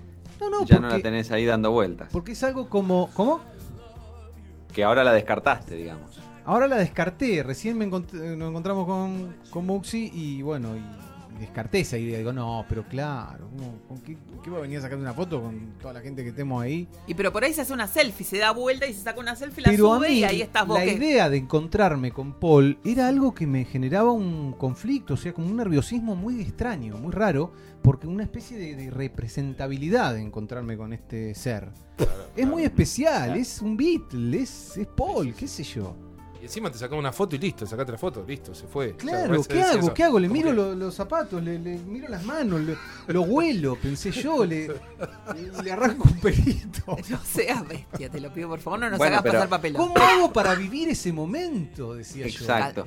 Porque uno después ¿Se entiende? ve la. No hay que sacarse la- fotos para vivir el momento. Yo lo único que quiero es que Willy en ese Exacto. como hizo con Charlie García que nos llamó por teléfono para decir, Claro. Charlie García, mandale un saludo a mi amigo. Claro, bueno, que no hagas eso que con no hago eso, no hago eso con Paul, no, no. Por favor, no. Charlie me No, insultó. siempre esas situaciones. eh, ¡Turista! destacan una asimetría porque para uno puede ser todo y puede ser el punto más eh, alto de la vida, ese 10 segundos de sacarse una foto con, por ejemplo, Paul McCartney y contarlo y tenerla de fondo de pantalla en el... eh, y el otro hace de esas 100 por día, no sabe ni quién sos. Hay una asimetría muy, muy grande y no puede ser que el mismo momento sea tan importante para uno como Claro. olvidable para otro. Es lógico, pero... Sí. Bueno, pero ese es el tema de la fantasmática, de, Claro, claro, de claro. el gran otro, Sí. un encuentro muy inefable, ¿no? Sí. eh, Indescriptible. yo, muy indescriptible, muy inefable, así que no lo podés decir en palabras. ¿no? Bueno, quiero aclarar igual que esto es como mi permitido de cholulaje, lo que estoy haciendo. ¿viste? Bueno, está bien. Hay como un Pero a permitido mí de... me, me, En me- general no me manejo con cholulaje, menos desde que vivo con Silvia y me encantaría familia que, que, que es- pudieras que cumplir son cero cholulaje. ese sueño. Pero vos sí sos. Yo era muy cholulo en un momento. Sí. Eh, Somos, somos. ¿Somos cholulos? Un poco sí. Listo. De lo que nos gusta. De lo que nos Claro, lógico, pero No somos bueno, cholulos lógico. de Tinelli. No, no. No, pero digo, Ah, no de sé, qué sé yo. de- de Gustavo. Sí. Sí, Mis, sí. Gustavo, mis fantas- mis fantasías de, ejemplo. de cholulaje. A ver, el permitido de cholulaje de, lo- de, de los que no son cholulos, ¿cuál sería? Claro. Mi, Perdón, mi sí. fantasía de cholulaje es.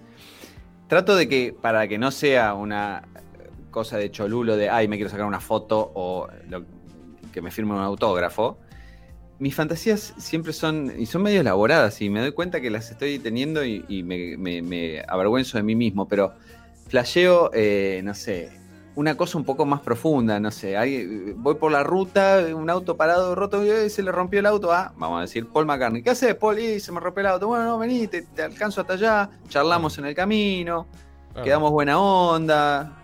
Eh, entonces le doy como un poco más de contexto como para decir, no, el otro me, me va a valorar por mi, mi- mi gran acción de salvarlo de que se le rompió el auto Exacto. o invitarlo a comer o una cosa así y no una foto porque es él y yo soy un, un nadie que se quiere sacar una foto. Sí, sí, Este, sí. Pero bueno, nunca me pasó. No, la de la foto es, es, es muy demasiado típica. Yo también, Gustavo Cerati, tanto tiempo estuvo internado. También fantaseaba de poder ayudarlo de alguna manera, ¿viste? Decía, Claro, claro. ¿te acordás que hablábamos de eso? Sí, sí. Sí, sí. Por ejemplo, ¿no? Ahí les puse mi. Tiré un par de cholulos míos. Sí. Bueno, yo una, una vez estaba en eh, una de las radios donde trabajé, tenía como una especie de auditorio en el estudio, ¿no? Y unas gradas. Y yo un día estaba ahí y no me encontraban por ningún lado. Yo estaba sentada ahí sola y entra un jefe, un directivo y me... "¿Pero ¿Qué haces acá? Me dicen, ¿qué pensás? Pues estaba súper concentrada. En que estoy de gira con Neil Young. Buah. No, se fue. Dijo, bueno, Ah, bueno. ese sería un irme de gira con Neil Young eh, por algún Claro, pero lo que uno quiere es ser, ser como las, las, las band-aids, las groupies esas. No, de- ni siquiera yo quería ir a sacarle fotos, poner una no, cosa está así bien, como, pero ser parte de su vida, ¿viste? Sí, No, claro, ¿no? Una cosa así de que en, un- en una foto y nada más. Y el otro es Pato, sí, ni hablar. Es fantasiado con escribir un guion que sea tan genial que Pato lo lea y Le diga, tiene que llamar. pero esto lo tenés que venir a filmar conmigo, elegite los actores, ¿no? Una cosa así y formar parte de ese Dream Team de Claro, toda claro. su gente. Este, Y después Claro. está cada tanto que aparece alguno que da, alimenta malsanamente esa esperanza que eh, uno se entera que, no sé, Matt Damon se casó con una Sí. chica que era la mesera de una vez que fue a comer a un lugar y, Sí. le- Mm. y entonces ah, bueno, tengo chances de ser amigo de o de casarme con decían- o de ser parte de la vida de... Decían los, los muchachos de que querían ser amigos de, de Michael Jackson. Ay, pará. Bueno, pero que todo esto que estamos hablando está recontra eh, explorado en el documental, si lo vieron. Vos Claro, quizás claro. lo viste. Sí, sí, sí, sí. Los padres de, los, de, los, de las Sí, víctimas totalmente. no pudiendo creer que Michael Jackson los llamaba, diera los pelota. invitaba, No, era un horror. y Es que uno era una impresionante. persona que no tiene amigos, decían, y re humilde y venía acá con nosotros. Fíjate cómo él usaba todas estas fantasías que manifestaba Tinto, Bollo, esas fantasías de un momento íntimo donde uno puede ser importante Exacto. para el otro, y el tipo lo usaba usando a toda la familia, era súper inteligente para Sabía captar todo eso. perfectamente que levantar un teléfono y llamar Exacto. y decir, hola, soy Michael, y, eh, o sea, era romper la cabeza y que Claro. iban a Sí, dejar, sí, sí, sí, sí. eh, Lo o sea, obviar todos los, los signos de alarma que si en vez de Michael Jackson fuera el vecino de la esquina, dice, pará, este es un... Claro. Este", pero era Michael Jackson y, y sabía perfectamente, me parece que es claro el modus operandi de, de- de- de seducir de una manera donde decís, ah, este me está dando pelota, este Claro. es medio mi amigo. Este, Muy impresionante las relaciones que él todo. establecía con las familias, pero por años, o sea, Claro. 20 años de amistad con, con esa familia, como si fuera un hijo más Sí. de una familia de clase media o medio pobre de, de Yo Australia. hace poco vi un documental que lamentablemente no recuerdo el nombre, pero lo he subido a mi cuenta de Instagram en algún momento de un de una familia que se mudó al lado de otra familia y que ese señor durante no sé muchos años abusó de los chicos de al lado. Ah, Abducted in Plain Sight. Una cosa, pero que, que- En Netflix está, claro, que entró del mismo modo, ¿no? Como como un tío más, como un amigo, como un compañero del padre. Y después cuando se pudo desentramar todo, te das cuenta que era todo un horror que les hizo mierda la vida a toda esa familia, a todos, ¿eh? porque se metió con todos, con, los con el padre, tuvo relaciones con el padre, con la madre, sin que el padre supiera, sin que la madre supiera, No. con la No, no, hija. impresionante. Es, es- es fantástico para ver. Está en Netflix, está Es buenísimo. terrible, porque además Ah. eh, la, la cabeza del tipo, ¿entendés? Este, porque así podía acceder a la hija. O sea, si, si el padre la- quería proteger a la hija, no lo dejaba ver más, él decía que iba a contar la historia entre ellos dos.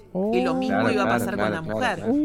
O sea, eh, ¿cómo, cómo la, cómo la no sé cómo se dice, locura, la, la, No, la perversión. insanía, la perversión, perversión, son perversos, o sea, este, tienen un manejo y una inteligencia, brillante y además al no tener ningún tipo de escrúpulo, eh, bueno, claro, no, no, era Claro. algo eh, muy son escalofriante. perversos, sí, no no es frecuente este un nivel de perversión así. Sí, No yo frecuente. Claro. no, no lo estoy eh, Y lo- culpando los a neuróticos, Michael, eh, pero me los- parece que Michael también tiene eh, una, una vida, una infancia con ese padre que también fue abusivo No, con obviamente él. surge de algún lado todo esto. este, Pero... que no es gratuito todo lo que le Claro. pasó y, y bueno, Claro. No, no, es, no es excusa, es quizá explicación. Mm, claro. No, no, sí, Eh, obvio, no, no pero justifica charlando nada. de esto y, y medio como ya eh, creo que estamos llegando a- a- al cierre eh, me hizo acordar no sé si hablamos ya en el programa pero lo voy a nombrar igual a uno de mis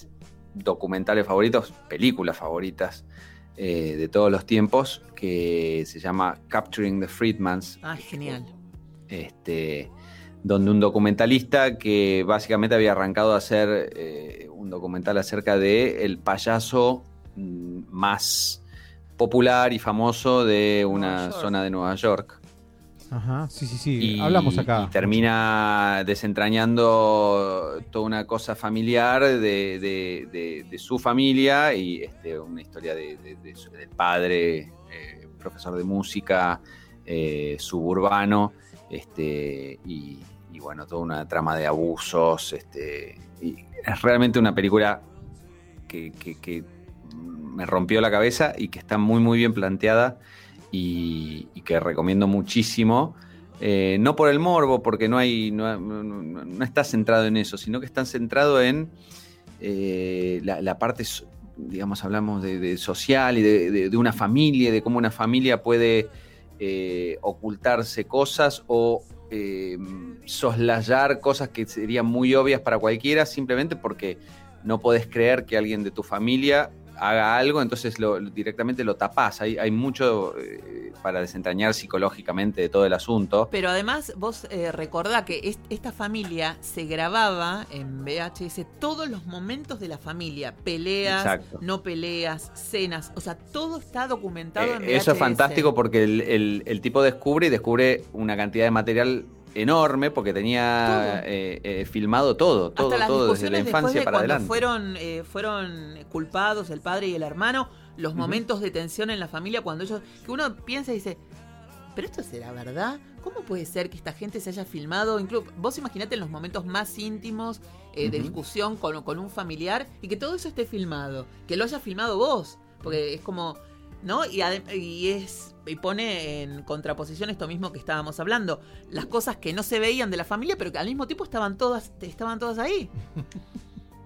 Es como eh, muy loco todo. Shereki es muy, es muy bueno y él fue uno de los, de los directores que empezó a cambiar el tema de los documentales y de cómo armar un documental, ¿no? Porque Exacto. hace, lo hace desde otro lugar que muchos lo juzgan porque a veces utiliza la, utiliza mucho eh, muchas cosas que capaz que otros por ética no lo harían pero a mí me gusta él. Yo- hablamos de él en el, en el episodio 14 20 por ahí hace muchos Por años. eso, por eso me, me acuerdo que habíamos hablado del tema, pero bueno, volviendo a este círculo de perversiones y de, y No, bueno, de, de esto de, de- de- de- de las celebridades y del el personaje y de, bueno, caer en Michael Jackson, qué sé yo, este, la- me, me lleva naturalmente a pensar en, en- en Capturing the Freedmans y, y volver a recomendarla pero eh, es, es- encarecidamente. fueron fueron juzgados y estaban est- estuvieron presos pero eh, muchos todavía creían que ellos eran inocentes no Claro, claro. Y de hecho el documental no se pronuncia, No se pronuncia. ni para un lado ni para el otro, No, ¿no? no, no, no. Igual que el, que el otro de, de mi. Digo mi amigo porque lo hablamos, lo conocimos acá, que es el, el multimillonario que había matado a la mujer y mató al vecino, que también es de Shereki. Eh, Que nos parece increíble que un tipo que sea multimillonario se, deje capturar por la policía porque va a robar un sándwich. una- Y que aparte tenía como 30 mil dólares en el, en, el, en el auto. O sea, y en el bolsillo tenías también 600 dólares, podía haberlo pagado, pero se deja a- este, apresar. Él mismo estaba pidiendo, según lo que dicen los psicólogos y qué sé yo, ser apresado, ser detenido. Porque si no, no vas a ir a robar un sándwich para que te pesquen con las cámaras de seguridad en una estación de servicio. ¿No? Como, como el inconsciente eh, a veces. Si él quería ser detenido, por ahí era más psicótico que, que perverso. Sí, sí, sí, sí, tenía Porque algo el que... psicótico eh, por ahí necesita una legalidad Claro. porque está totalmente desbocada su, su, su cabeza, entonces necesita una legalidad. Sí. Alguien, por favor, organíceme este quilombo. El otro día alguien preguntaba qué tiene Netflix con, con los asesinos seriales y los, eh, los perversos, y lo- porque todos los documentales que hay tienen que ver con eso, ¿viste? Son muchos, hay como mayoría. Sí, son, son, son, son este, modas, pero te- yo también lo entiendo. ¿eh? A mí me, me resulta fascinante y uno dice, ¿por qué me resulta fascinante? Eh, Ah, no sé. eh, eh, Por- a mí bueno, me da uno- miedo y pero no me da sé, mucha no sé cómo, cómo es el, el tema fantasmático ahí, Tinto.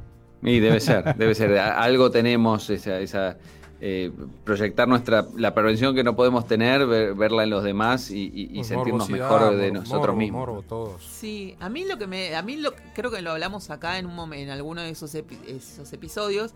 A mí lo que me da intriga es como alguien puede llegar a cometer eso, porque eh, un acto aberrante, ¿cómo, cómo, cómo, cómo, cómo se le ocurre? ¿Cómo puede? ¿Cómo puede cruzar? eh, Por ahí eso es el gancho para, para muchos para, para verlo y, y va a ser rating. Bueno, Sí. es que lo leímos acá, decía Freud, y nos fascinan estos personajes tan narcisistas. Claro. eh, porque uno sospecha que ellos hacen lo que, lo que desean, así sin límites. Y bueno, Lacan dice que no, que son tan. Son terriblemente torturados esos personajes. Porque además, fíjate que el perverso tiene un solo modo de, de- de gozar, digamos. Claro. Es totalmente fijo. Es totalmente fijo. Tiene que ser así, así, así. Entonces ese tipo realmente no es libre. Está, Está totalmente, totalmente- condenado. Claro, Está esclavizado a a su perversión. Totalmente, claro, sometido a ese modo de gozar que es fijo y no tiene arreglo. ay, Entonces- no, es terrible también. Son súper torturados. Eh, bueno, esa era la Siempre versión- arriba, ¿eh? O sea- todo arriba. Siempre. Vamos, Freud era- Vamos, vamos. Arriba, arriba. No, ¿no? pero hacía muchos episodios que no terminábamos No. así como a punto de. descendiendo, descendiendo lo peor. Bueno, eh, lo que tenemos que entonces terminar en una nota eh, arriba, eh, diciendo que, que, primero agradeciéndole a Muxi por su participación y deseándole eh, a, a Willy y a Muxi que tengan un muy lindo recital mañana, ¿es, ¿no? Mañana. Mañana, mañana. Muchas Y gracias. que Paul McCartney diga, me duele la cabeza donde hay un médico y justo a Moxie esté Puede ahí Puede ser. y diga, yo tengo aquí eh, un genial. Exacto. Y ahí mientras ¿Cómo lo no? están curando dice, y soy medio pervertido, hay un psicólogo acá y ahí Listo, Willy perfecto. ¿Qué tal? Sí, sí, sí. Ahora, ahora, ahora charlamos. Soy medio poquito, narcisista, eh, confiesa Paul. Claro, y Willy lo entra a tratar ahí nomás y se saca una foto. Exacto. Se cierra. La foto. Come on, baby, now. Let me look at you. Talk about yourself. Try to tell the truth. I could stay up half the night. Trying to crack your code. I could stay up half the night. But I'd rather hit the road. On the night that I met you, I was on the town. On the night that I met you, I just wanna know